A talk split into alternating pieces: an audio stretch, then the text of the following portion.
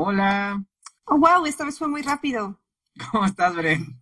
Bien, Nico, ¿y tú? Doctora Brentello, por favor, primero formalidades y ahorita yo bien confianzudo, igualado, bien, ¿y tú qué onda? Qué gusto, oye, le está diciendo que pues, fue la primera transmisión en vivo que yo hice hace, no sé, ¿cuándo fue? Creo que mayo, marzo, ya no me acuerdo, pero ya, ya casi un año.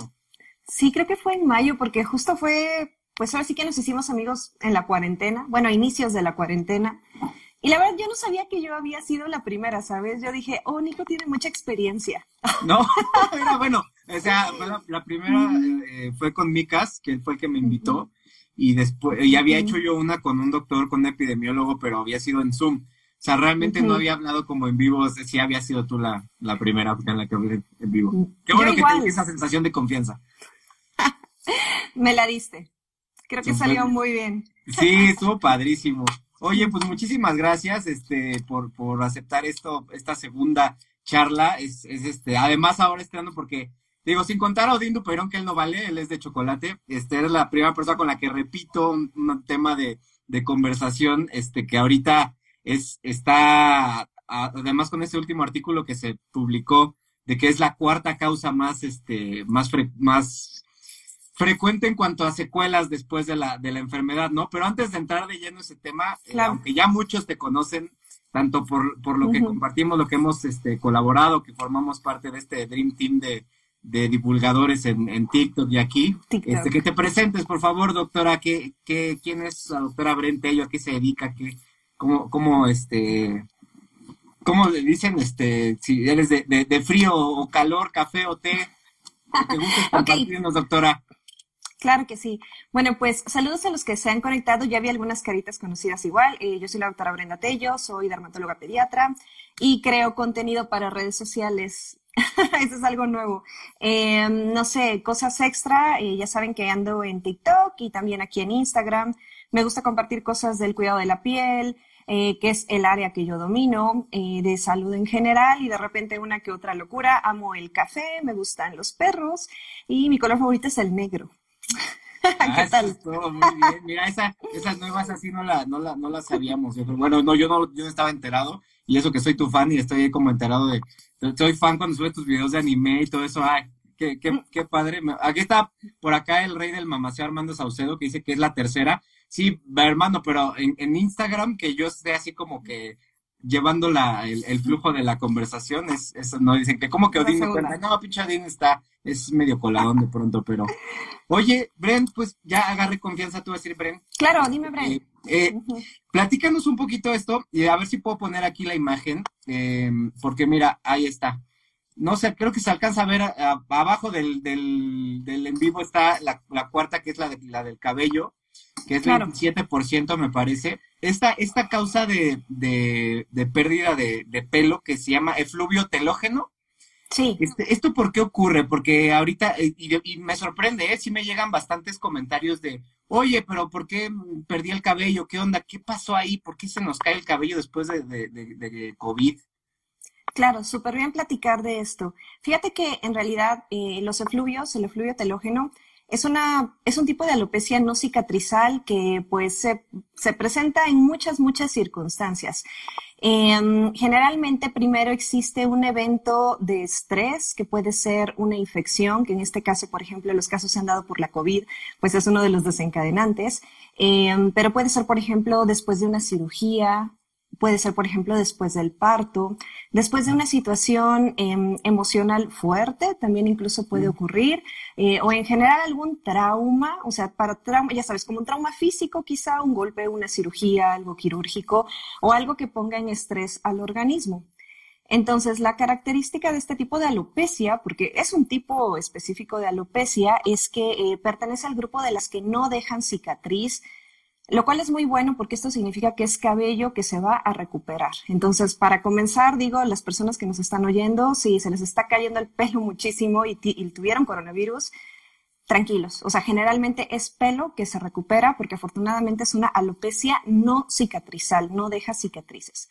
Em, y sí, o sea, digo, esto es algo que vemos en consulta siempre, desde siempre, y que ahorita pues estamos viendo más específico después de que alguien pues tuvo la infección. Ok, entonces, este, esto que mencionas, como no se genera esa cicatriz, se, si se recupera, porque al parecer, digo, no sé cuánto, cuánto es lo más que les pueda durar esto, esta, esta situación de, de, perder el pelo, porque pues, pues, sí es de, oye, es que pues no, ¿cuándo lo recupero? Que no, a diferencia del olfato, que si bien todavía no hay una publicación oficial, al ser tejido nervioso, eh, parece que, que ya los que llevan meses pues ya están, ya es muy difícil que lo recuperen, ¿no? Por ahí vi que está desarrollando un implante olfatorio, pero está un poco lejos de, de Pero ¿qué onda con eso? ¿Cuándo, o sea, lo empieza a recuperar? ¿Y qué debe, qué hacer, no? O sea, porque esta es una de las secuelas de, ¿y ahora qué hago? Me imagino ir con el dermatólogo. Sí, no, pero qué, qué, bueno que preguntas porque es un tema muy amplio, pero también me gusta como introducción, el pelo tiene fases tiene una fase de crecimiento que se llama anágena, tiene una fase de reposo y tiene una fase en la que el pelito se cae y a su vez, más específico, se divide en otras. Pero entonces, esto de efluvio telógeno, o sea, el nombre de telógeno se refiere a esa fase de, del crecimiento del pelo, esa fase del pelo en la que de por sí se va a caer. Entonces, es pelo que de por sí ya estaba destinado a perderse, pero que de repente se pierde de jalón. Entonces, para responder la pregunta que me hiciste, ¿Cuándo es que se empieza eh, con los síntomas? Que pues es caída de cabello. Normalmente no es inmediato, o sea, no es de que te enfermes o que tengas la cirugía y casi que al otro día se te está cayendo el pelo. No funciona así. Normalmente se da la situación de estrés, o en este caso se da la infección este, por coronavirus, y la caída de pelo empieza mm, en un periodo de tiempo que va de los dos a los cuatro meses. No es una caída inmediata. Eh, obviamente puede variar un poco de persona a persona, pero pues en promedio es eso, entre dos a cuatro meses. Y de repente empieza una pérdida así aguda, los pacientes llegan con los mechones de pelo, tú empiezas a notar más pelo en la almohada, te bañas y sientes que se tapa, ya sabes, ahí todo. Em, y la gran ventaja es que es una caída de pelo que se va a recuperar. ¿En cuánto tiempo? Ese es el problema, no es algo rápido. O sea, eh, empiezan las manifestaciones entre los primeros dos a cuatro meses y se puede prolongar esa caída de pelo seis a ocho meses. O sea, la verdad es que sí es un buen. Eh, todavía dentro de ese periodo, uno, eh, si tienes una buena alimentación, si eres una persona sana, se espera que recuperes tu pelito. O sea, ese pelito va a volver a crecer. Lo que a veces pasa es que un efluvio telógeno puede, digamos, em, desenmascarar otro tipo de alopecia subyacente, como por ejemplo una alopecia androgenética o algunas otras cosas. Pero entonces, en resumen, empieza entre los dos a cuatro meses después del evento o situación de estrés o la infección. Dura de seis a ocho meses. En teoría se debe de recuperar en ese tiempo y si no se recupera, obviamente, es un buen momento para ir a consulta. Wow, no, pues sí, yo pensé que, era un mes o dos, no, pues ya hablas de, seis, ocho, es bastante. Y, la importancia de los buenos hábitos. Ok, no, pues ese sí es un tema que, que que desconocía completamente, ¿no? E, ese tema que, y pues acudan con, con el especialista, sobre todo si como dice la doctora, pues no, no se recupera después de ese tiempo. Es mucho tiempo. ¿Sabes algo? Em, lo que a nosotros nuestros maestros siempre nos enseñaban es que el pelo habla un lenguaje de tres meses. Eso lo aprendí de grandes tricólogos y en los congresos y todo. Y es verdad, porque por ejemplo, eh, pues el cabello crece un centímetro al mes en promedio con sus variaciones dependiendo de la persona, etcétera, ¿no? Pero entonces, de por sí estamos hablando de que el pelo crece lento, crece despacio. Entonces, para poder valorar realmente algo, tenemos que, por ejemplo, cuando yo dejo tratamiento, en, en tres meses es cuando lo mínimo de tratamiento para poder determinar qué onda, si hacemos un cambio, si vamos bien, si hay que recapitular algo, cosas así. Entonces, sí, la verdad es que es mucha cosa de paciencia, es mucha cosa de tranquilizar a, los pacientes. Fíjense que esto de los efluvios pasa, eh, pues desde pacientes así, adolescentes, también lo vemos. O sea, no es una cosa exclusiva de adultos. Eh, es una situación de estrés el desencadenante y pues ni hablar, tarda. Pero van a recuperar el pelo. ¿eh? Generalmente, si no hay otra alopecia asociada, el efluvio telógeno tiene buen pronóstico. Ok, súper, bueno saberlo. Oye, y otro eh, tema que también ahorita es muy, muy, muy tendencia, que ahí sí más o menos medio me enteré, eh, y lo hablamos hace casi un año que, que, platicamos por primera vez el, respecto a la vitamina D. ¿no? Porque, bueno, ahorita han salido, han salido muchos videos de, de tanto personas como sugiriendo, sugiriendo la suplementación, que bueno, es, es afortunadamente es algo seguro, porque para intoxicarte pues requieres dosis, dosis elevadas, aunque a veces no la necesitas, eh, pero han, han, salido muchos videos de personas diciendo, bueno, pues tómate unos baños de sol, ¿no? Es como baños de sol, baños de sol. Eh, y me, acuerdo que vi un video de, de Dr. Nock que decía, pues, pues sí, la vitamina D la puedes obtener de baños de sol, pero los dermatólogos te dirán que, que aguas con eso. Que no. o sea, cuidado con los baños de sol. ¿Qué nos puedes decir sobre la vitamina D? ¿Es, ¿Nos conviene obtenerla este, a través del sol o mejor buscamos, ¿qué hacemos con eso? ¿Qué, o qué riesgo hay además? ¿No? Porque es, pues bañate en sol, pues sigue cuánto tiempo, a qué hora, qué, y ahorita te voy haciendo preguntas al respecto. Claro, sí, es un tema muy importante. La vitamina D es esencial, esencial, esencial, esencial. Y el detalle es que 90% mm, de ella se obtiene de la fotoconversión química de la radiación ultravioleta B, eh, pues en nuestra piel. Y el 10%, un poco menos del 10%, se obtiene de otras fuentes, que es la alimentación y la suplementación. O sea, son las únicas opciones. Em, la cantidad de radiación que tú necesitas va a variar de persona a persona, de nuestro color de piel. Tonos de piel más oscuros necesitarán más exposición. Eh, también depende mucho, pues, de dónde vivimos, o sea, de, ya sabes, cosas como geográficas, o sea, latitud, altitud, o sea, qué tanto nos pega la radiación solar. Em, pero en teoría, cualquier, o sea, hay un periodo de tiempo que va de 5 minutos a 20 minutos de exposición al aire libre para obtener la radiación tipo UVB porque, por ejemplo, la UVA atraviesa ventanas, o sea, esa, por eso es que nos tenemos que poner protector solar en interiores, porque la UVB, UVA, perdón, atraviesa ventanas. Pero la UVB normalmente sí tenemos que estar ahí abajo, pues, a la intemperie. Entonces, en teoría, de 5 a 20 minutos de exposición, em, de preferencia en áreas como, o sea, no la cara, sino que brazos, piernas, cosas así, y en teoría, de manera estricta, debería de ser hasta que en la piel em, encontremos un enrojecimiento leve, o sea, un eritema leve. Eso sería suficiente. Pero aquí viene lo importante. Eh, una persona eh, que tenga algún problema en la piel, que tenga eh, manchas, por ejemplo, que se quiera cuidar o que tenga una situación de salud seria, o sea, por ejemplo, que haya tenido cáncer de piel o que tenga una enfermedad fotosensibilizante, pues la verdad es que no vale la pena que se exponga al sol. O sea, sí tenemos que individualizar mucho.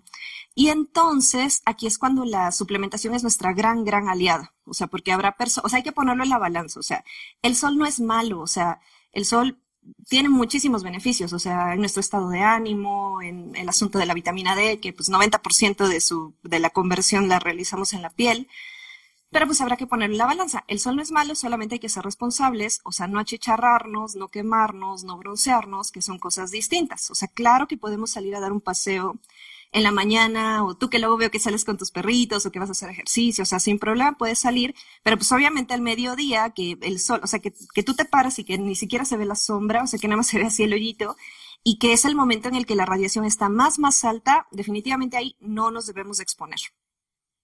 Oye, y qué bueno que, mencionas eso, porque esa costumbre de, de, de, yo salir con mis perros, yo agarré un tip tuyo de, que, que, yo no sabía que podíamos utilizar, la verdad, eh, respecto a salir eh, con un índice V bajo, ¿no? ¿Eso, eso qué, qué tiene que ver y, en este, o sea, ¿en cuánto es más o menos seguro para esta exposición de, ¿qué dijiste, 5 o 20 minutos? Sí, o sea, eso es lo que dicen los, los libros y todo, ¿no? 5 a 20 minutos dependiendo de persona a persona. Pues mira, el índice V es una gran, gran herramienta eh, para que nosotros, para que tú en tu teléfono puedas checar, o sea, te metes a la aplicación de clima, te vas hasta abajo y ahí dice índice V y te va a dar un numerito que va del 1 al 11. Eh, pues sirve porque tú en ese momento checas qué tan alta está la radiación, o sea, y de repente si eres medio flojito, pues de repente la ves y dices, ah, ok, está en 6, ya debería de estar usando protector solar. O la ves en 2 y dices, ok, está en 2, voy a tomar mi vitamina D, ¿no? Por ejemplo, o sea, nos permite como irlo viendo en ese momento. Y si somos responsables, pues eso nos va a evitar quemarnos. Para las personas que nos están escuchando, después lo van a checar obviamente, pero básicamente es una numeración, es una escala que va del 1 al 11, arriba de 3 ya deberíamos de estar usando protector solar. Ok, entonces si yo agarro mi, aplicación de clima hasta abajo, que es el índice V, si está en 2, digamos, puedo salir a caminar un ratito este, ahí en el sol y no hay, no hay como bronca, y esa es la radiación UVB, la que está, la de afuera. Bueno, afuera hay VA y UVB, y luz azul y luz visible y todo. sí, sí. Ok, y la A es la que atraviesa las ventanas y que por eso necesitamos ponernos el bloqueador también adentro. Y entonces, a partir, digamos que yo puedo, este, salir cuando está, el, índice V está en 2, yo puedo salir sin bloqueador o también eh, y ponérmelo una vez que suba o necesito ponérmelo desde un principio o qué nos recomiendas ahí? Poner, ay, perdón, ponerlo en la balanza. O sea, si eres una persona que tiene algún problema en la piel, vete preparado y póntelo. También depende de qué hora es, porque ah, esta cosa del índice V va así en campanita. O sea, temprano va a estar en uno, dos, va a empezar a subir como a las 10 de la mañana, al mediodía seguramente va a estar en su punto más alto y luego va a empezar a atardecer y va a ir bajando. Entonces, si tú vas a salir a las 11 de la mañana, ponte protector porque a las 12 seguramente ya va a estar más alto el índice V. Voy a anotar aquí una, una cosa que, vi que, es, un tema muy interesante que no habíamos platicado por, lo, por la pandemia, pero ahorita lo vamos a abordar. Oh, mira, de una vez, este, lo voy a fijar respecto a las mascarillas o cubrebocas y los granos. Mm. Y los cuidados de, porque por ahí me acuerdo que hiciste un dúo de, de una persona, creo que da consejos de maquillaje, ¿no? Que, que, que recomienda esto, pero sí es un hecho que, que está generando muchos problemas. Bueno, a mí este, que ahorita vamos a hablar de ese tema de por qué me rapo y la famosa dermatitis seborreica, el uso de la mascarilla con el estrés y con todas las chingaderas que, que me están pasando, empezó a salirme la cabrona. O sea, empezó la nariz, todo esto, y de plano, este, yo regresé a, mi tratamiento particular y se fue en chinga, ¿no? La maravilla de consultar a un especialista ¿no? Que es agarre un tratamiento apropiado para ti porque de inmediato sirve si no te pones pendejadas como las que vamos a hablar ahorita. Este, pero, pero ¿qué onda con esto? O sea, en cuanto a una persona que es delicada y que, que se pone una mascarilla, este, que además, bueno, también hay que ver, ¿no? luego la reutilizan varias veces y bueno, pero ¿qué nos recomiendas con el uso de mascarilla, no? Este, como para, no sé, para evitar que nos, que nos llenemos de, de nuestras propias este, achaques ahí de la piel, ¿qué hacemos? Claro, es un tema que vamos a estar con él, yo creo que siempre. Eh, para empezar, ni hablar, tenemos que usarla, tenemos que cuidarnos y obviamente vamos a ver los tips para que tu piel no sufra tanto. Sí, ahorita lo estamos viendo muchísimo, es de los principales motivos de consulta, tanto consulta de verdad en el consultorio como de cosas que vemos en redes sociales. Em, cuando nosotros usamos eh, la mascarilla o el cubreboca, se crea un ambiente más húmedo. Eh, hay mayor cantidad de bacterias, la temperatura sube.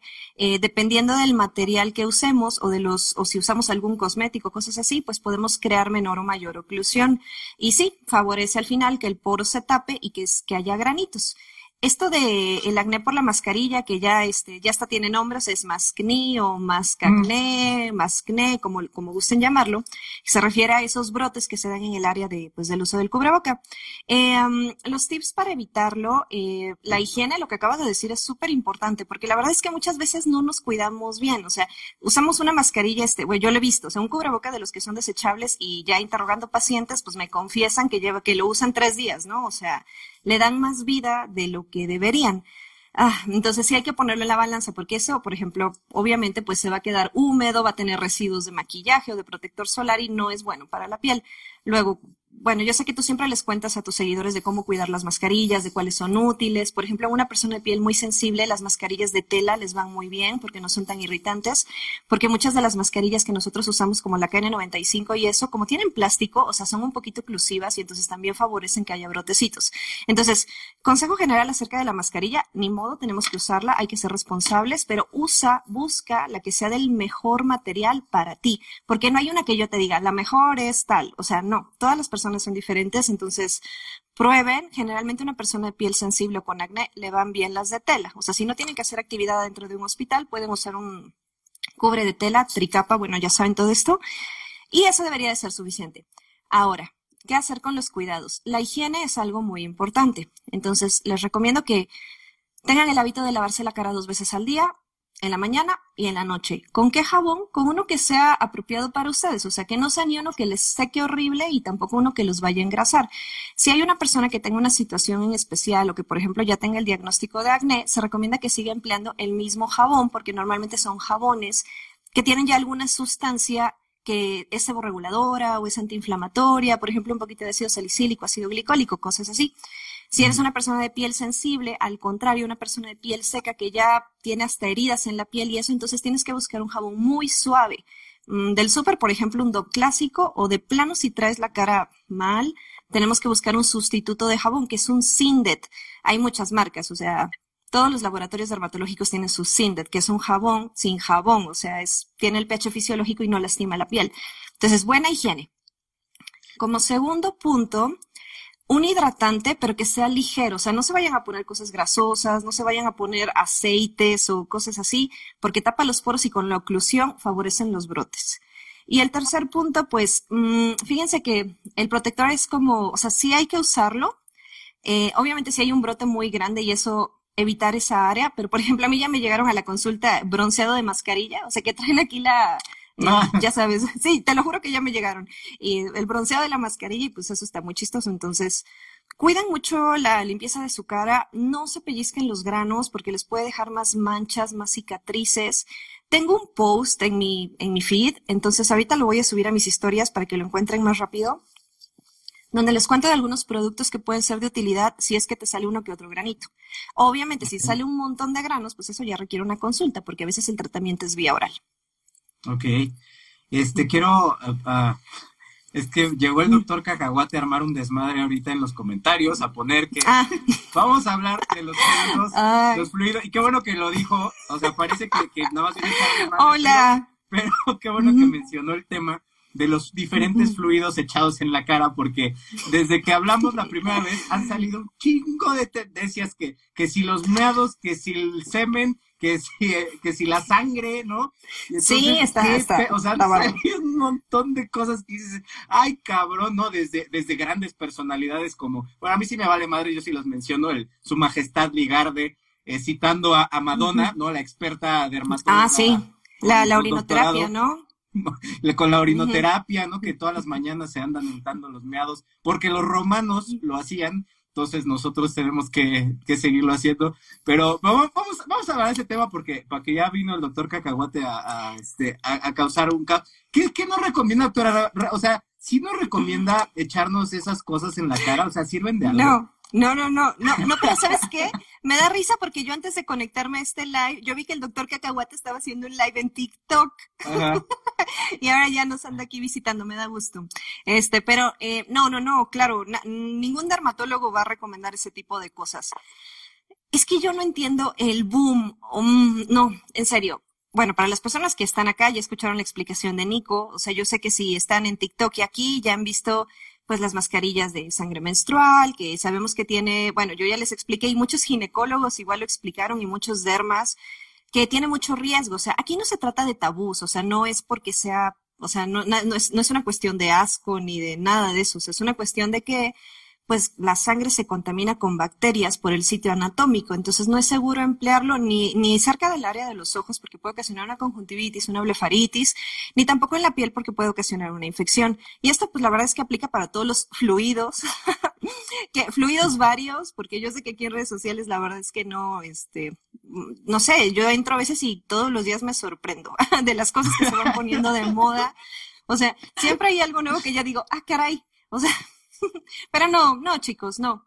No se pongan cosas extrañas, o sea, no necesitan complicarse y sobre todo, les voy a poner un ejemplo, o sea, a mí sí me tocó ver una paciente que desafortunadamente tenía BPH, o sea, se lo diagnosticaron en su cita de control con el ginecólogo, o sea, era una lesión, afortunadamente que no era de alto grado, o sea, pero pues tenía la infección a fin de cuentas. E hizo la práctica que estamos mencionando y presentó, el virus se le pasó a la piel y formó verrugas planas, que es algo que igual vemos mucho, mucho, mucho en consulta, que se adquiere de por autoinoculación, de que tienen un mezquino, una verruga en otro lado, se la tocan, se la rascan y se la llevan a otro lado y ellos solitos se inoculan. Pero pues a lo que voy es que necesidad. Entonces, no, por seguridad no es recomendable. No se pongan fluidos en la cara. Ok, ni, ni sangre, ni orina, ni leche. Ni sangre, ni semen, ni no.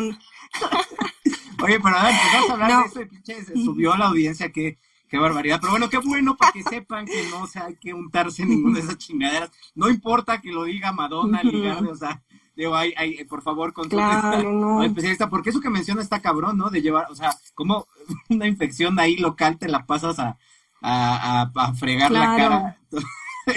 Ay, ya las ocurrencias, ¿no? Y de verdad, de hecho, de hecho, Cristian, alias el doctor Cacahuate, subió un video muy, muy eh, cierto de de cómo eh, suben estos influencers su, ah, si quieres hacer no sé qué cosa, haz esto, ¿no? Y, dan las noticias y, la verdad dicen, puta madre, o sea, tengan cuidado con quién escuchan porque luego son medio ocurrentes y lo hacen de buena intención, pues dicen pura mamada. Entonces, este, tengan, tengan cuidado con, eso, ¿no? Entonces, bueno, ya que quedó claro ese tema que, que, que, estaba, estaba incomodándome un poco porque estaba aguantando la risa de que este, este, ese tema eh, que, que también me sorprende siempre que, que me empiezan a trolear porque, ay, que calvo, pelón, que, uy, mira el greñas, la chingada, ¿no? Y entonces yo les digo, es que yo me rapo, yo me rapo porque, porque tengo, tengo un hongo, ¿no? Una, una condición que se llama dermatitis seborreica, que les voy a platicar un poco el contexto. Este, yo en, hubo un momento en donde estuve muy estresado y se me disparó, se me hace como, como si fueran raspones, ¿no? Pero así. Y eh, bueno, fui con la dermatóloga y me, me, me mandó un tratamiento especial y se me quitó. Pero después me, yo dije, bueno, para que este tratamiento haga más, más eh, efecto, me voy a rapar chingue su madre, ¿no? Y se me quedó ya, gracias a, dije, ay, qué cómodo, mejor me quedo así. Entonces me di cuenta que no necesitaba usar este tratamiento, que obviamente tiene un control tanto nutricional, este, de estrés, y, y en mi caso, que soy de piel grasa, le quité la pinche el, cabello. Su casita ya no me pongo cremas, ni, ni cera, ni, ni nada de eso, ¿no? Entonces, este, pues se fue, ¿no? Pero entonces siempre sale esta, esta duda de, oye, es que yo lo tengo también, ¿qué hago? ¿Qué, qué es eso? ¿Qué, cómo sabes? Yo en mi caso, como trabajaba en laboratorios de, de microbiología, pues yo tuve la oportunidad de aislar a la maldita levado de ah, aquí estás, cabrón, ya vi, ya vi, la vi, le tomé fotos y todo. Pero, mm, qué bonito. ¿Qué es esto de la, de la dermatitis seborreica? Claro. Qué, qué lindo que tuviste la oportunidad de... Luego me enseñas tus fotos. Mi propia, sí, te las mando. Ahí, la, la, la, verdad es que son bonitas. Las fotos al microscopio son muy bonitas. Em, bueno, fíjate que el detalle con la dermatitis seborreica es una enfermedad súper común. O sea, es de los principales motivos de consulta, yo creo que de cualquier dermatólogo. El detalle es que hay enfermedades de la piel que son crónicas. O sea, realmente mm, no se quitan. Claro que se controlan. O sea, uno puede estar perfecto meses pero si de repente se dan otra vez lo, el ambiente, los factores desencadenantes, y justo tú ahorita lo mencionaste, se puede volver a presentar. Entonces, la dermatitis seborreica es una enfermedad inflamatoria crónica de la piel que se asocia mucho a la infección por malacesia, que es una levadura, es un honguito. Entonces, cuando tiene las condiciones eh, propicias, que es un ambiente húmedo, cálido, con grasita, puede tener manifestaciones clínicas. Fíjate que hay personas que pues tenemos malacesia o algo y no necesariamente va a causar manifestaciones clínicas, eh, pero si se, o sea, si se combinan todos estos factores, pues viene la enfermedad. El estrés también tiene una relación importante nuestros hábitos. Eh, por ejemplo, hay personas que se duermen con el pelo mojado, personas que se sujetan con el pelo mojado o que se ponen productos para modelar el pelo, pero ya sabes, o sea, se los meten así este, entre la piel cabelluda y casi que, pues es como si embarraran el producto en la piel, pero en la cabeza. Entonces, obviamente, mm. eso genera oclusión en el poro. Y si combinamos todos estos, pues al final haces una casita perfecta, le das el ambiente propicio a malacesia para que, ya sabes, o sea, para que florezca, o sea, que camine como cuno, o sea, ahí entre todos los cabellitos y todo. A lo pendejo, a lo bueno, ya. Entonces, si le das el, el medio propicio, crecerá. Eh, pero puedes estar controlado mucho tiempo. Luego, yo sé, yo sé que tú sabes esto, Nico. O sea, malacesia es una cosa que se llama taquifilaxia, entonces también se va acostumbrando a los champús y a los medicamentos. Entonces, también de repente tenemos que estar rotando y tenemos, sí, es canija, tenemos que estarla rotando y, estar alternándolos en, en, ocasiones, porque de repente llegan los pacientes y dicen, ay, pues es que yo estaba súper bien con este champú, este, ya me, o sea, tenía el problema, usaba tal champú, cierto tiempo después ya estaba yo bien y ya era lo de siempre. Pero vengo otra vez porque ese champú ya no me hace. Y sí, o sea, eso no nos sorprende, eso es parte de, pues digamos, de la historia natural de este bicho, o sea, es muy latoso. Em, pero bueno, digo, afortunadamente eh, la presentación más común es la de piel cabelluda, o sea, luego la gente dice, ay, tengo caspa, y luego, por ejemplo, van a una estética o algo y les dicen, es que tú tienes piel cabelluda seca, no te laves el pelo todos los días porque tienes la piel cabelluda seca. Y eso es un gran error, porque la caspa en realidad es grasa que se seca, o sea, es una escama. Eh, y si tú no te lavas, o sea, una persona de piel cabelluda grasa, si no se lava el pelo diario, pues va a acumular más grasita. Y por lo tanto le haces una casita más bonita a malacesia. Entonces, eso es un error muy común. Entonces, bueno, ni modo, o sea, lavarse el pelo todos los días. Ahorita les voy a explicar cosas de eso.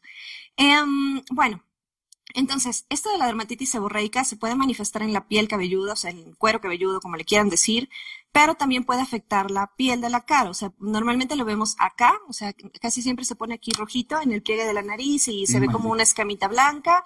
También en las cejas es una de las áreas más comunes donde lo vemos, pero puede afectar toda la cara. Claro, sí, atrás de los pabellones auriculares también se puede presentar. Em, también en el, en el pecho, en la espalda, o sea, en áreas seborreicas, en áreas donde hay mucha glándula sebácea. Em, y sí, o sea, es una enfermedad que digo, afortunadamente les va muy bien con el tratamiento, pero sí tiende a ser muy crónica, muy recidivante y muy latosa. Sí, ahorita todo eso que dijiste me, pasó, o sea, justo esta parte acá y la nariz, eso, la, escama, hija de su madre, pero, pero pues bueno, sí, eh, y como dice bien aquí, este, Eden Nava dice que, que por el estrés que le regresa, y sí, es que es eso, sí, y aparte, como bien dices esto de lo multifactorial, si no lo, si no controlas cada una de las cosas, se te sale una que en mi caso fue el estrés y la mascarilla, ¿no? Porque de pronto, no, no me, la, cuando peor se me puso, sí me empezó a salir en las cejas, acá y acá atrás. Pero ahora se me pasó acá la nariz, ¿no? Entonces, este, pues bueno, ya, ya se juntan los factores, pero, pues ahí, este, consulta de especialistas, por favor, nada de que, ah, es que el de la estética me dijo que caspa y que no me bañe, porque pues luego hacen cada tontería. Te estoy leyendo lo que ya habíamos tratado anteriormente de las mascarillas, que si de avena, que si de arroz, que si, o sea, hay, muchas cosas que, que igual, a mí me gusta que luego das tips como, bueno, ok, a ver, les voy a dar el tip para cuidar la piel como económico, ¿no? ¿Cómo empezar? ¿Qué jabón? ¿Qué la crema? ¿El bloqueador? Sí. Este, pero hay una, hay una, Bren, que me parece que, que es importante que, que, tratemos porque parece que ni el dióxido de cloro cura tantas cosas como esto. O sea, el jabón sote es, una, una, maravilla de los dioses, o sea, hasta, bueno, o sea, no solo nosotros nos cura cualquier acné y la chingada, hasta los perros nos bañan con, con este jabón que, ¿cuál es el problema de, este ya? No me pagan, ¿no? O sea, perdón, Sote, este, no, no me pagan, pero, pero ¿qué pasa con jabón Sote? ¿Sí me lo pongo? ¿Qué? Es más, me iba muy claro. yo creo, con eso. Sote, yo te quiero mucho. Es un, ¿Sabías que es un jabón que casi que todos los dermatólogos recomendamos, pero para lavar la ropa? Porque es un jabón de barra que casi no tiene cosas que se adhieran a las prendas. Eh, porque, digo, ya sé que me estoy saliendo un poco del tema, pero la verdad es que quiero rescatar como lo bueno. es un excelente jabón de lavandería. Entonces, si alguien tiene piel sensible en la casa, la verdad es que es bueno que laven la ropa con jabón sote blanco. Ahora, la verdad es que me sorprendió que no, no me ha llegado ninguna como cadena de WhatsApp donde diga que el jabón sote cura la COVID. O sea, en serio, porque es lo que es lo que falta, dentro, no es cierto, esto es sarcasmo. Acá adentro te lo untas y con eso. Es que no, no, sé si te acuerdas que será hace como dos años o dos años y medio que hubo, bueno, aquí en, bueno, yo tengo familia en Veracruz, siempre hay dengue. Entonces empezaron a circular un montón de, de mensajitos de que casi que eso te volvía inmune a dengue, ¿no? Entonces obviamente no. Em, el jabón sote tiene un, es un jabón de lavandería, tiene el pH muy, muy alcalino y la piel tiene un pH ácido. Entonces, eh, si nos pasamos, o sea, en exceso, pues así, no sé, sosa cáustica o algo así, si nos pasamos del pH, pues podemos lastimar y dañar la piel. Yo sé que muchas personas les gusta porque sienten que les limpia la cara súper bien, que sienten que les quita la grasa y claro que se las quita, pero les quita grasa, o sea, les quita la grasa que sobra y también les quita grasa que también es esencial o sea, nuestra piel es una barrera protectora, es una, además de ser una barrera física, es una barrera inmunológica, tiene una bicapa lipídica, tiene microorganismos buenos. O sea, es toda una, o sea, no es solamente piel, o sea, es un, es nuestro primer mecanismo de defensa. Y el sote, tristemente, poco a poco lo va a ir alterando porque reseca mucho la piel, daña la barrera cutánea, altera el pH de la piel, entonces no es recomendable. Por ejemplo, hay gente que dice, ah, pero es que yo llevo toda la vida y no sé qué. Bueno, si eres una persona de piel sana y súper resistente, pues a lo mucho que te va a hacer el jabón es secarte. Pero esto cobra mucha, mucha importancia en personas de piel sensible, en personas de piel atópica, en personas con acné, porque no les va a secar la piel así bonito, o sea, les va a dar una resequedad fea, o sea, una resequedad no sana que al final nada más nos predispone a más inflamación y por lo tanto a más manchas, más cicatrices y más brotes. Entonces, yo sé que ustedes siempre lo van a ver, o sea, incluso no sé, en, medicina incluso algunos doctores, o sea, yo recuerdo que algunas personas me llegaron a decir sote, Pero estoy hablando de hace muchos años y en medicina y en la ciencia y todo, las cosas a veces cambian, o sea, las cosas se renuevan, aparecen opciones mejores y tenemos que estar actualizándonos con eso. Entonces yo sé que algunos me van a decir, ay, pero es que a mí me mandaron el jabón sote antes de mi cirugía y probablemente lo hicieron para que te quitara toda la grasa y entraras, pero no significa que actualmente sea lo correcto. Em, la verdad es que no hay manera de defenderlo, o sea, es un jabón de lavandería que daña mucho y seca mucho la barrera cutánea. Por eso es que no lo recomendamos. Ok, no, y, entendido, es, es, que sí, ahorita fíjese, de, es que se lo pone en el cabello de vez en cuando. Yo hacía eso, bueno, de hecho, eh, como me acuerdo que fue justo en marzo del año pasado, este, antes de la cuarentena, que un amigo en, un congreso me dijo, es que yo me, me, me, lavo el cabello con sote. Y a mí se me hizo muy fácil, ah, pues igual y sí, no lo voy a intentar. Y, y dos semanas, un mes después, de me hablé, hablé contigo y fue de, no, pues pésimo. Yo, ah, pues sí, ¿verdad? Tiene, tiene sentido que es un poquito alcalino y no, o sea, básicamente me estoy este, destruyendo mi microbiota y cambiando el pH y este. Entonces, eh, pero, pero es lo fácil de, de, que una persona que te da confianza te dice, yo hago esto, ah, pues, ah, pues igual y sí, ¿no? Entonces, este, pues la, la necesidad de, de, de, consultar a los expertos y, y saber que eso, que igual y hace 20 años vieron que pues podía funcionar, no sé, para heridas, o que luego dicen eso, no es que para las heridas, este, pero pues sí, las cosas se van actualizando y, pues nada, hay que hablar con base en evidencia. Te voy a contar una cosa. Bueno, les voy a contar una cosa porque somos varios conectados. Cuando yo estaba estudiando ya derma, eh, sí había una doctora que a veces les dejaba azote a ciertos casos. Em, era, es una excelente doctora, pero eh, bueno, sí era una doctora mayor. Entonces, lo que les mencionaba, o sea, afortunadamente hoy en día tenemos opciones mejores, o sea, hay jabones, por ejemplo, especiales para piel mixta grasa, para pacientes que tienen dermatitis seborreica, que son astringentes, o sea, tienen propiedades seborreguladoras, pero sin llevarse la barrera cutánea. Entonces, ni hablar, o sea, porque yo luego, o sea, me ponen un montón de comentarios, ¿no? De, es que a mí me lo mandó mi doctor, es que a mí me lo mandó no sé qué. Entonces, habrá que ver la circunstancia. Pero bueno, lo importante es que ahora, eh, pues la información llega a todos lados. Hay muchos dermatólogos compartiendo en redes sociales. Entonces, créannos. y bueno, obviamente busquen, ¿no? Pero en serio. O sea, digo, afortunadamente ahorita ya hay más opciones, em, pero les creo cuando me cuentan que quizá alguna vez alguien se los mandó. Seguro, sí, es, es algo, es algo común. Y, ya estoy empezando a leer más, más preguntas de, de, un tema que, que, también mencionamos por una pregunta que, que, te hicieron hace meses en, en, la primera plática que tuvimos respecto al acné. Y me acuerdo mucho que la, la pregunta de este chavo era, es que ya no puedo, o sea, fui con un dermatólogo y luego con otro y luego con otro y luego con otro y no se me quita y me mandaron antibióticos.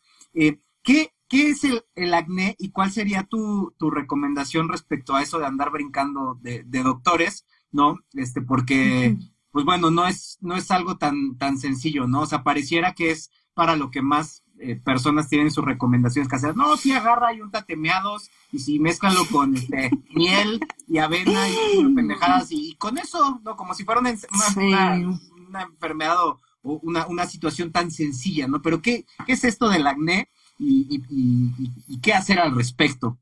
Sote Claro, Sote no. La verdad es que yo, yo entiendo, o sea, la, la, desesperación por querer mejorar a veces hace que uno pruebe remedios caseros y cosas milagrosas.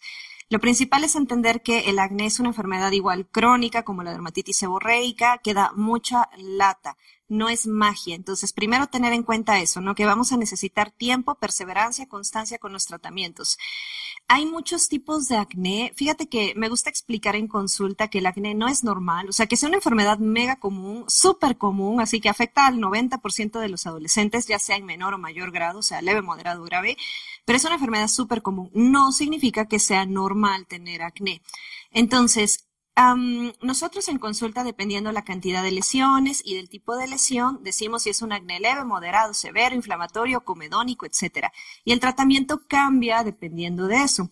Casi siempre se da tratamiento tópico y también muchas veces damos tratamiento sistémico. Mencionando lo de los antibióticos, a veces las personas les da miedo porque son tratamientos un poco largos, pero créanme, o sea, no nos lo estamos sacando de la manga. O sea, hay guías y nos basamos en las guías. El tipo de antibiótico que damos es un antibiótico de una manera muy especial, o sea, no es lo clásico que uno se imagina de dosis altas pocos días para quizá una infección en mm. la garganta o cosas así. En el acné es distinto, en el acné casi siempre usamos tetraciclinas, pero podemos usar otros medicamentos, o sea, de esa familia de medicamentos o de otros. Y realmente lo que queremos ahí son las propiedades desinflamatorias del fármaco. Em, y por eso es que son tratamientos largos. Entonces digo, si tu médico te mandó un antibiótico y sientes que es mucho tiempo, tranquilo, no pasa nada. Pero obviamente ten la, ten la confianza de poder platicarlo con tu dermatólogo. O sea, si te quedan dudas, consúltalo. Luego, este, pasa mucho que uno anda chapulineando de doctores y créanme que es muy feo ser el tercer dermatólogo, o, bueno, a veces nos toca ser el primer dermatólogo y quizá a las dos semanas o al mes el tratamiento les irrita un poquito la cara y pensaron que les estaba haciendo daño y adiós. Entonces yo creo que a muchos dermas nos toca pues ya sea ser el primero, el segundo o el quinto dermatólogo que visita una persona. Y claro que eso no es lo ideal porque se pierde tiempo valioso. O sea, lo ideal es que yo siempre les digo, tengan la confianza de volver con sus médicos. La cita de control es algo muy importante. No siempre las cosas salen perfectas y luego el acné toma tiempo. O sea, hay personas que en dos meses o en un mes de, ah, no sé, la revisión, mejoran un 20%, un 30%. Claro que hay casos así que les va de maravilla y que mejoran un 60% en dos meses, pero todo es variable. Si las cosas no van como ustedes quisieran, en serio, vayan a su cita de control, porque luego muchas veces también pasa que como uno se ve en el espejo todos los días, igual y tú no notas el gran cambio, pero en las fotos de control puede ser que sí estés mucho mejor y que solo pues no lo estás viendo. Em, yo les recomiendo eso, o sea, tengan la confianza con sus doctores, o sea, vuelvan a su cita de control. Si de plano algo no te gusta, si te sientes, no sé, o sea, si hay algún problema, ok, es válido pedir una segunda opinión, pero es diferente pedir una segunda opinión a desesperarse y votar el tratamiento y andar chapulineando. No lo hagan. por su propio bien y por favor consulten eh, especialistas porque de veras que son bien ocurrentes con las cosas y es, ah, no, pues lo hice dos, dos veces y no me pasó nada pero no sabe uno ah, en un uso prolongado qué, qué, tanto nos puede pasar. Y ahorita estaba pensando en, en, esto, justo en todo lo que se va acumulando eh, respecto a eh, está también de, moda este tema de, las mutaciones y el cáncer y todo eso, ¿no? Y, yo me acuerdo que, no me acuerdo si fue en un live tuyo eh, o, en, o en algún video que subiste, respecto a cómo tenemos, o sea, cómo la piel va, tiene una memoria, ¿no? Y va acumulando las pendejadas que hacemos. Entonces, este, ¿cómo está eso de que, pues tanto el sol, o sea, si, si sol, este, más químicos, más no sé qué tanto, o sea, al final del día esto pues me imagino que aumenta tu riesgo de cáncer o de algunas, de algunas cosas, ¿no? Si, si sigues, no me, la, la soleada del fin de semana, más el, el, no me puse bloqueador, más, más me unté orina, más, o sea, todo esto, al final del día, este, ¿cómo está eso de que tenemos como esta memoria en nuestro, en nuestro cuerpo, en nuestra piel, que, que pues no olvida y no, y quizás no perdona? Claro. Fíjate que igual en Derma aprendí eso, ¿no? De que la piel es chismosa y la piel tiene memoria este, no sé, de repente llega un paciente y me dice, es que yo, no sé, sí me he puesto tal tratamiento, pero pues evidentemente no ha ocurrido. esto de que la piel tiene memoria cobra mucha importancia con la exposición solar y las quemaduras solares. Sí es ya un hecho que si uno tiene muchas quemaduras solares en la infancia, ya sabes que te ardes la piel, que se te forman ampollas, a futuro eso sí nos incrementa nuestro riesgo a presentar cáncer de piel. Y eso es muy importante porque entonces estamos incrementando nuestro riesgo desde la infancia, porque normalmente tomamos en cuenta, pues cuando ya sabes, o sea, que uno está chiquito, que te vas a la alberca y que te quemas como camarón. O sea, ese es el tipo de cosas que uno debe de prevenir. Obviamente es responsabilidad de los papás comenzar a tener la cultura de la fotoprotección con las bendiciones eh, para, para prevenir esto precisamente. Y sí, o sea, realmente todas las quemadas que nos vamos dando, eh, vamos dañando pues nuestro, pues nuestra piel nuestras células y al final em, puede haber mecanismos de defensa que incluso creen lesiones este, pues malignas como un mecanismo de defensa. De hecho, aquí platicando, o sea, el bronceado, que yo sé que es como, antes estaba mucho más de moda y era como un estándar de belleza, en realidad es un mecanismo de defensa de la piel para protegernos de la radiación solar. O sea, llega la radiación, te pones rojo y luego se produce un poquito de pigmento para protegerte porque tu piel dice, ah, caray, o sea, me están radiando demasiado. Entonces, imagínense, es un mecanismo de defensa. Una persona que se asolea muchísimo, que siempre se quema, va a comenzar a tener en la piel algunas lesiones. Hay algunas que se llaman, por ejemplo, este, queratosis seborreicas, queratosis actínicas, que se ven como lesiones redonditas, superficiales, y en el futuro algunas incluso se pueden volver cáncer de piel. Entonces, ese es, ese es como el punto más importante, porque hablar de fotoprotección, no nada más estamos hablando de, ay, qué sangrón, que el sol, este, eres delicadito, cosas así, no. O sea, en realidad hablar de fotoprotección es prevenir uno de los cánceres más comunes y, y de los que son así, mm, o sea, tan fácil que es tomar las medidas eh, necesarias para prevenirlo entonces, esa es la mayor importancia. Y sí, desafortunadamente igual, fuera de lo del cáncer de piel, o sea, si tú te quemas la cara con una, con un remedio casero, cosas así, o sea, esa manchita, bueno, si tienes buena suerte, se te va a quitar rápido. Pero si no, pues sí le va a tomar a tu piel un tiempo considerable, meses, volver a la normalidad. Entonces, más vale, yo siempre les digo, eh, todo este rollo de la fotoprotección y del protector solar, que a veces nos dicen, ay, qué exagerados y que no sé qué, véanlo como una inversión a futuro. O sea, no sé ustedes, pero por ejemplo, yo he visto pacientes así ya viejitas que les veo las manos y no tienen ni una sola mancha. Y, a otro lado, o sea, eh, luego tengo pacientes de 40, 50 años, o sea, que he llegado a ver y que tienen las manos súper manchadas. Entonces, por ejemplo, esas manchitas que salen en las manos así en las personas mayores, no salen porque estén viejitos, o sea, salen por el sol acumulado de toda su vida. Entonces, digo, una mancha no te va a matar, pero pues el cáncer de piel sí es un asunto muy serio y por eso es importante que nos cuidemos. Súper. Oye, pues mira, estoy viendo gente desesperada haciendo preguntas. No nos va a dar tiempo, pero este, pues bueno, es una razón más para seguir a la doctora Brentello en, sus redes sociales. Aquí estoy poniendo, tanto aquí en Instagram y en TikTok, es el, es el mismo usuario. Eh, no sé, este tema que, que me ponen de, ¿qué es eso del yoga facial?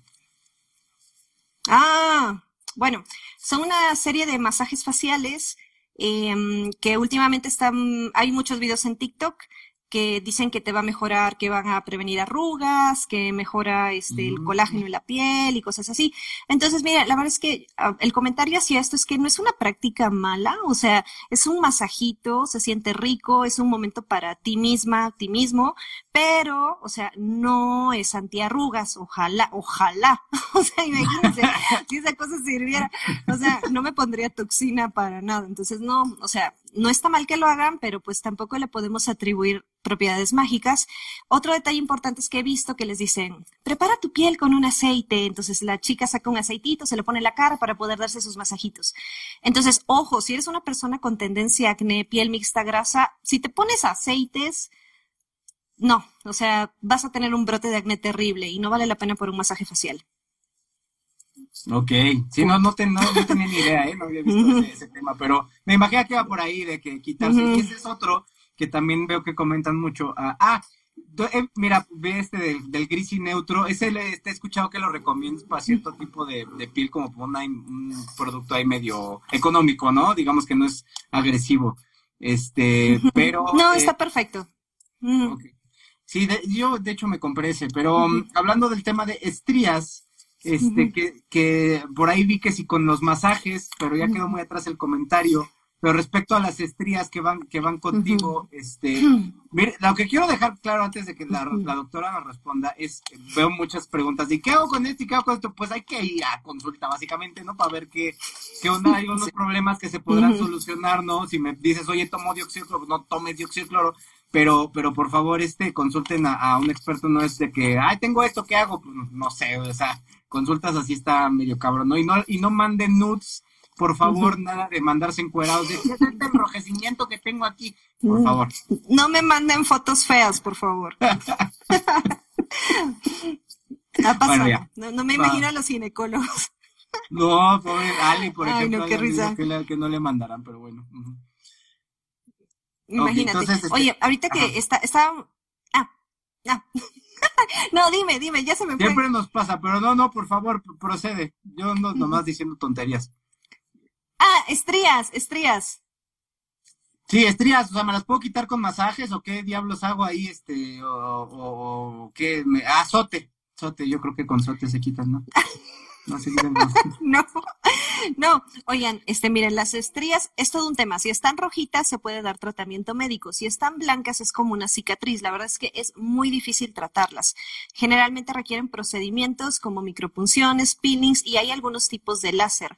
Busquen dermatólogos que tengan los equipos. O sea, por ejemplo, yo soy una dermatóloga que está comenzando y yo la verdad es que ahorita solo es mi consulta médica y ciertos procedimientos chiquitos. Pero hay este dinosaurios así, este, bueno, no, no dinosaurios de viejitos, sino que tienen así en o sea, cosas así clínicas, muchísimo equipo. Eso lo censura si lo. si se, graba o algo, este. Voy a repetir mi línea, espera. Existen dermatólogos que tienen clínicas que cuentan con los equipos necesarios de alta tecnología para poder brindarles ese servicio. Ay, quede, por favor, está muy bueno. Voy a, voy a pensar si lo digo. No es con todo respeto. No, yo, no, yo, yo espero en el futuro poder contar con eso. Cualquier cosa es mi culpa, yo fui el que provocó. Es más, esto estaba en un guion y Bren no quería ya. ok, no, pues quedó.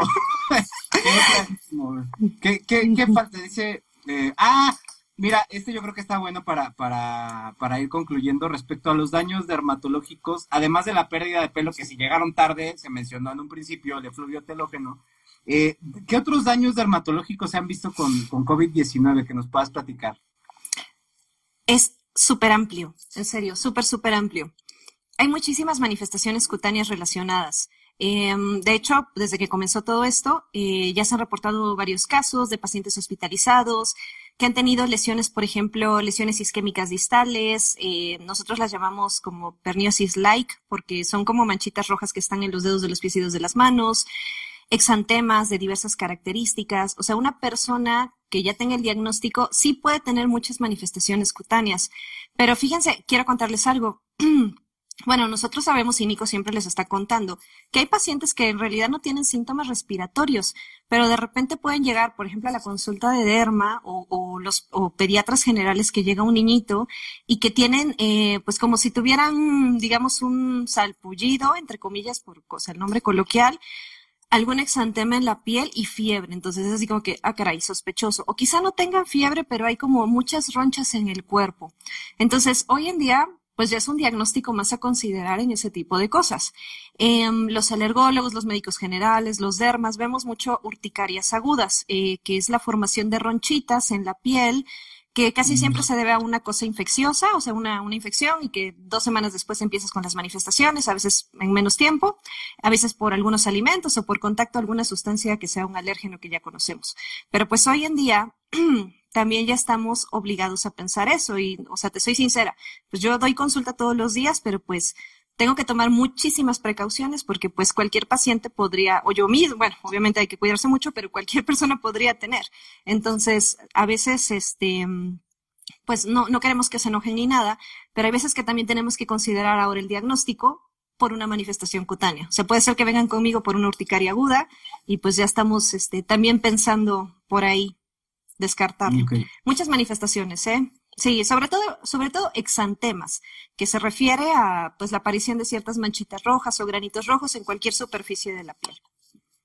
Ok, ok, bien, pues, pues sí, un tema, un tema muy amplio y por favor, este, sigan a la doctora Brentello en, en sus redes sociales porque todas estas, estoy viendo muchas preguntas que, que Bren tiene, la doctora Brentello tiene sus publicaciones en, en, en Instagram, este, explicándolo, ¿no? Entonces, por favor, eh, eh, síganla para que, y además hay algunas cosas que, igual y pueden orientarse, pero hay otras que, que, pues van a tener que consultar a un especialista, es su cuerpo, por favor, eh, prevención y, cuidados, no, no, no sean creativos en, en, ese aspecto, este, para eso hay personas que estudian muchísimos años y una de ellas es la doctora Brentello, y te agradezco mucho, Bren, por este, por este rato que, que, pues cuánto tiempo ha pasado ya y me da mucho gusto que, que hayamos conectado y podamos aportarle un poco de valor a la gente. Verdad, muchísimas gracias.